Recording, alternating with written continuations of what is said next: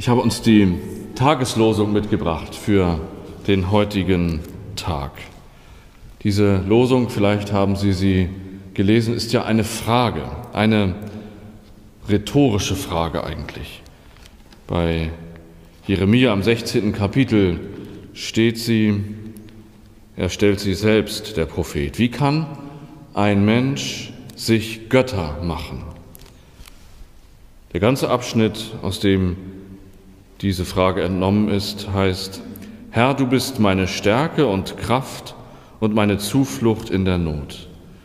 Die Völker werden zu dir kommen von den Enden der Erde und sagen, nur Lüge haben unsere Väter gehabt nichtige Götter, die nicht helfen können. Wie kann ein Mensch sich Götter machen? Das sind doch keine Götter. Darum siehe, diesmal will ich sie lehren und meine Kraft und Gewalt ihnen kundtun, dass sie erfahren sollen, ich heiße der Herr. In diesem kurzen Abschnitt werden wir zeugen, wie der Prophet darum ringt, wer oder wie oder was Gott eigentlich ist. Das Besondere, er hat ja eine ganz spezielle Verbindung zu diesem Gott. Denn Gott selbst redet ja zu ihm, ganz direkt. So haben wir es vorhin auch schon in der Lesung von Mose gehört. Auch er hat Gott gesehen und gehört in einem Licht, das sich nicht verzehrt, in diesem brennenden Dornbusch. Und hier Jeremia, der eigentlich gar kein Prophet sein will, aber einer sein muss und seinen Zuhörern unangenehme Wahrheiten sagen muss, ob er will oder nicht. Und dazu gehört auch diese Frage. Wie kann ein Mensch sich Götter machen? Und gleich darauf die Antwort, das sind doch dann keine Götter. Menschen können sich natürlich Götter machen, glauben sie. Das geht leichter, als es scheint. Wo dein Schatz ist, da ist auch dein Herz, sagt Jesus und Luther im großen Katechismus, woran du dein Herz hängst, das ist dein Gott. Woran hängt denn mein Herz?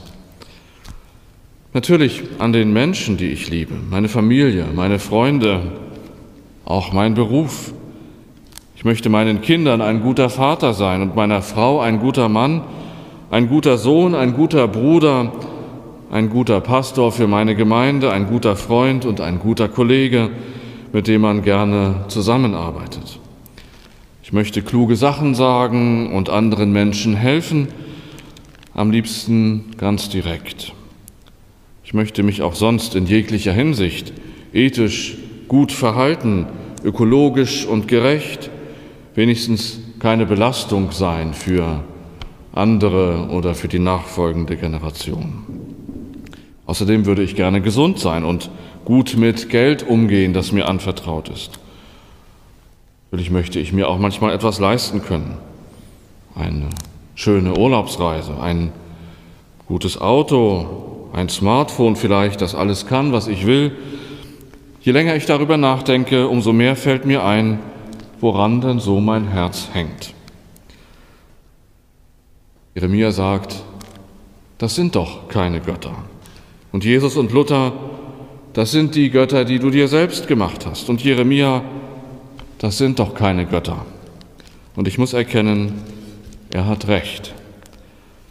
Es ist auch alles gut, es ist nichts Verwerfliches dabei, solche Ziele im Leben zu haben, sozusagen ein guter Mensch sein zu wollen, aber das sind keine Götter.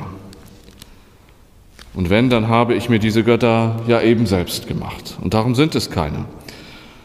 Einerseits entlastet mich das, andererseits frage ich mich, wer oder was oder wie ist Gott denn eigentlich? Immerhin glauben nach dem, was ich gelesen habe, vier Fünftel der Menschen noch an einen Gott oder zumindest an eine höhere Existenz im weitesten Sinne, die in irgendeiner Beziehung zum irdischen Geschehen steht.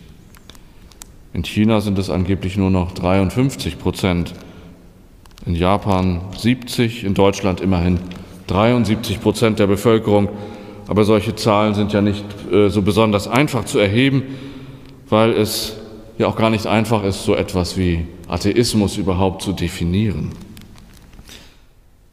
Wir als Christen, aber natürlich auch Juden und Muslime glauben daran, dass sich Gott offenbart hat in den heiligen Schriften, die von Menschen erzählen, die ganz unmittelbare Erfahrungen mit Gott gemacht haben, so wie zum Beispiel der Prophet Jeremia.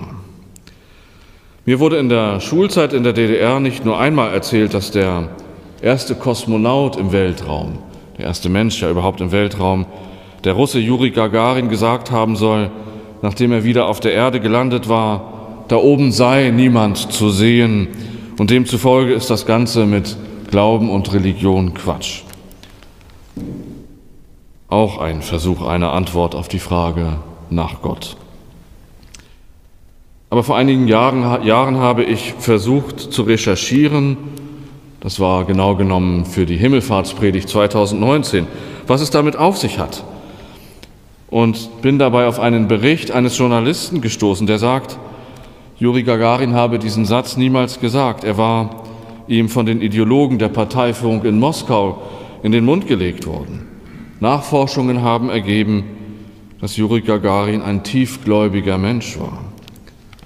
Es war in Wirklichkeit auch niemand bei ihm, als er wieder auf der Erde landete, weil er den geplanten Landeort um 400 Kilometer entfernte, äh, entfernt verfehlte und er dort erstmal einen Menschen und ein Telefon finden musste, damit er sich überhaupt melden konnte in Moskau.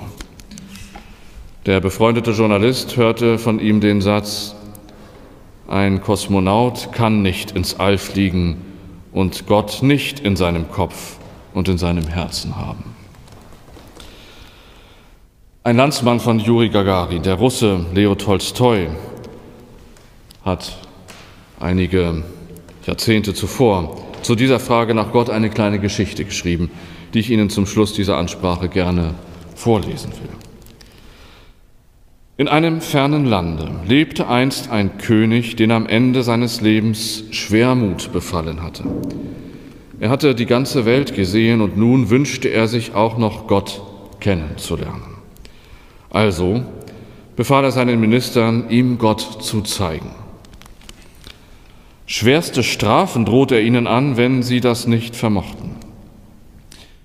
Der König stellte eine Frist von drei Tagen. Da wurden alle im Palast traurig und erwarteten ihr Ende, denn niemand wusste, weder am ersten noch am dritten Tag, wie sie ihrem König Gott zeigen könnten. Als sie verzweifelt beieinander standen, kam ein Hirte vom Feld, der des Königs Befehl vernommen hatte und sprach, Gestatte mir, König, dass ich deinen Wunsch erfülle und dir Gott zeige. Gut, entgegnete der König, aber bedenke, es geht um deinen Kopf.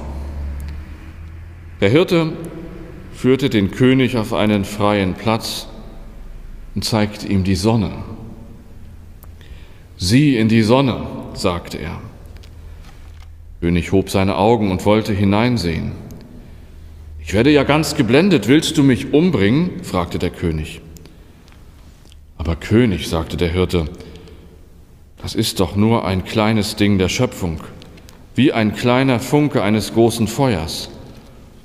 Gott ist noch viel größer. Wie willst du mit deinen schwachen Augen Gott sehen? Suche ihn mit anderen Augen. Es gefiel dem König. Er fragte den Hirten, was war vor Gott? Der Hirte dachte nach und sagte dann, fang an zu zählen. Der König begann. Eins, zwei, drei, Nein, nein, unterbrach ihn der Hirte, nicht so. Fange mit dem an, was vor eins kommt. Wie kann ich das denn? Vor eins gibt es doch nichts. Sehr klug gesprochen, sagte der Hirte. Auch vor Gott gibt es nichts. Diese Antwort gefiel dem König noch besser. Ich werde dich reich beschenken, wenn du mir noch eine dritte Frage beantworten kannst. Was macht Gott? Hirte spürte, dass das Herz des Königs weich geworden war. Gut, sagte er, auch darauf will ich dir antworten. Nur um eins bitte ich dich, lass uns für eine kurze Zeit die Kleider tauschen. Der König legte die Zeichen seiner Königswürde ab und kleidete damit den Hirten. Er selbst zog dessen schäbige und schmutzige Kleider an und hängte sich die Hirtentasche um. Der Hirte setzte sich auf den Thron, nahm das Zepter und zeigte damit auf die Stufen des Throns. Dort stand der König mit seiner Hirtentasche. Siehst du, das macht Gott. In Jesus Christus wurde der große Gott selbst ein Mensch. Er stieg von seinem Thron herab und kam als kleines Kind in einem Stall zur Welt. Ja, er nahm für uns sogar den Tod auf sich, den Verbrechertod am Kreuz. Der Hirte zog wieder seine eigene Kleidung an. Der König aber stand ganz versonnen da. Die letzten Worte des Hirten brannten in seiner Seele. Plötzlich aber erkannte er sich, und unter dem sichtbaren Zeichen der Freude sprach er, Jetzt sehe ich Gott.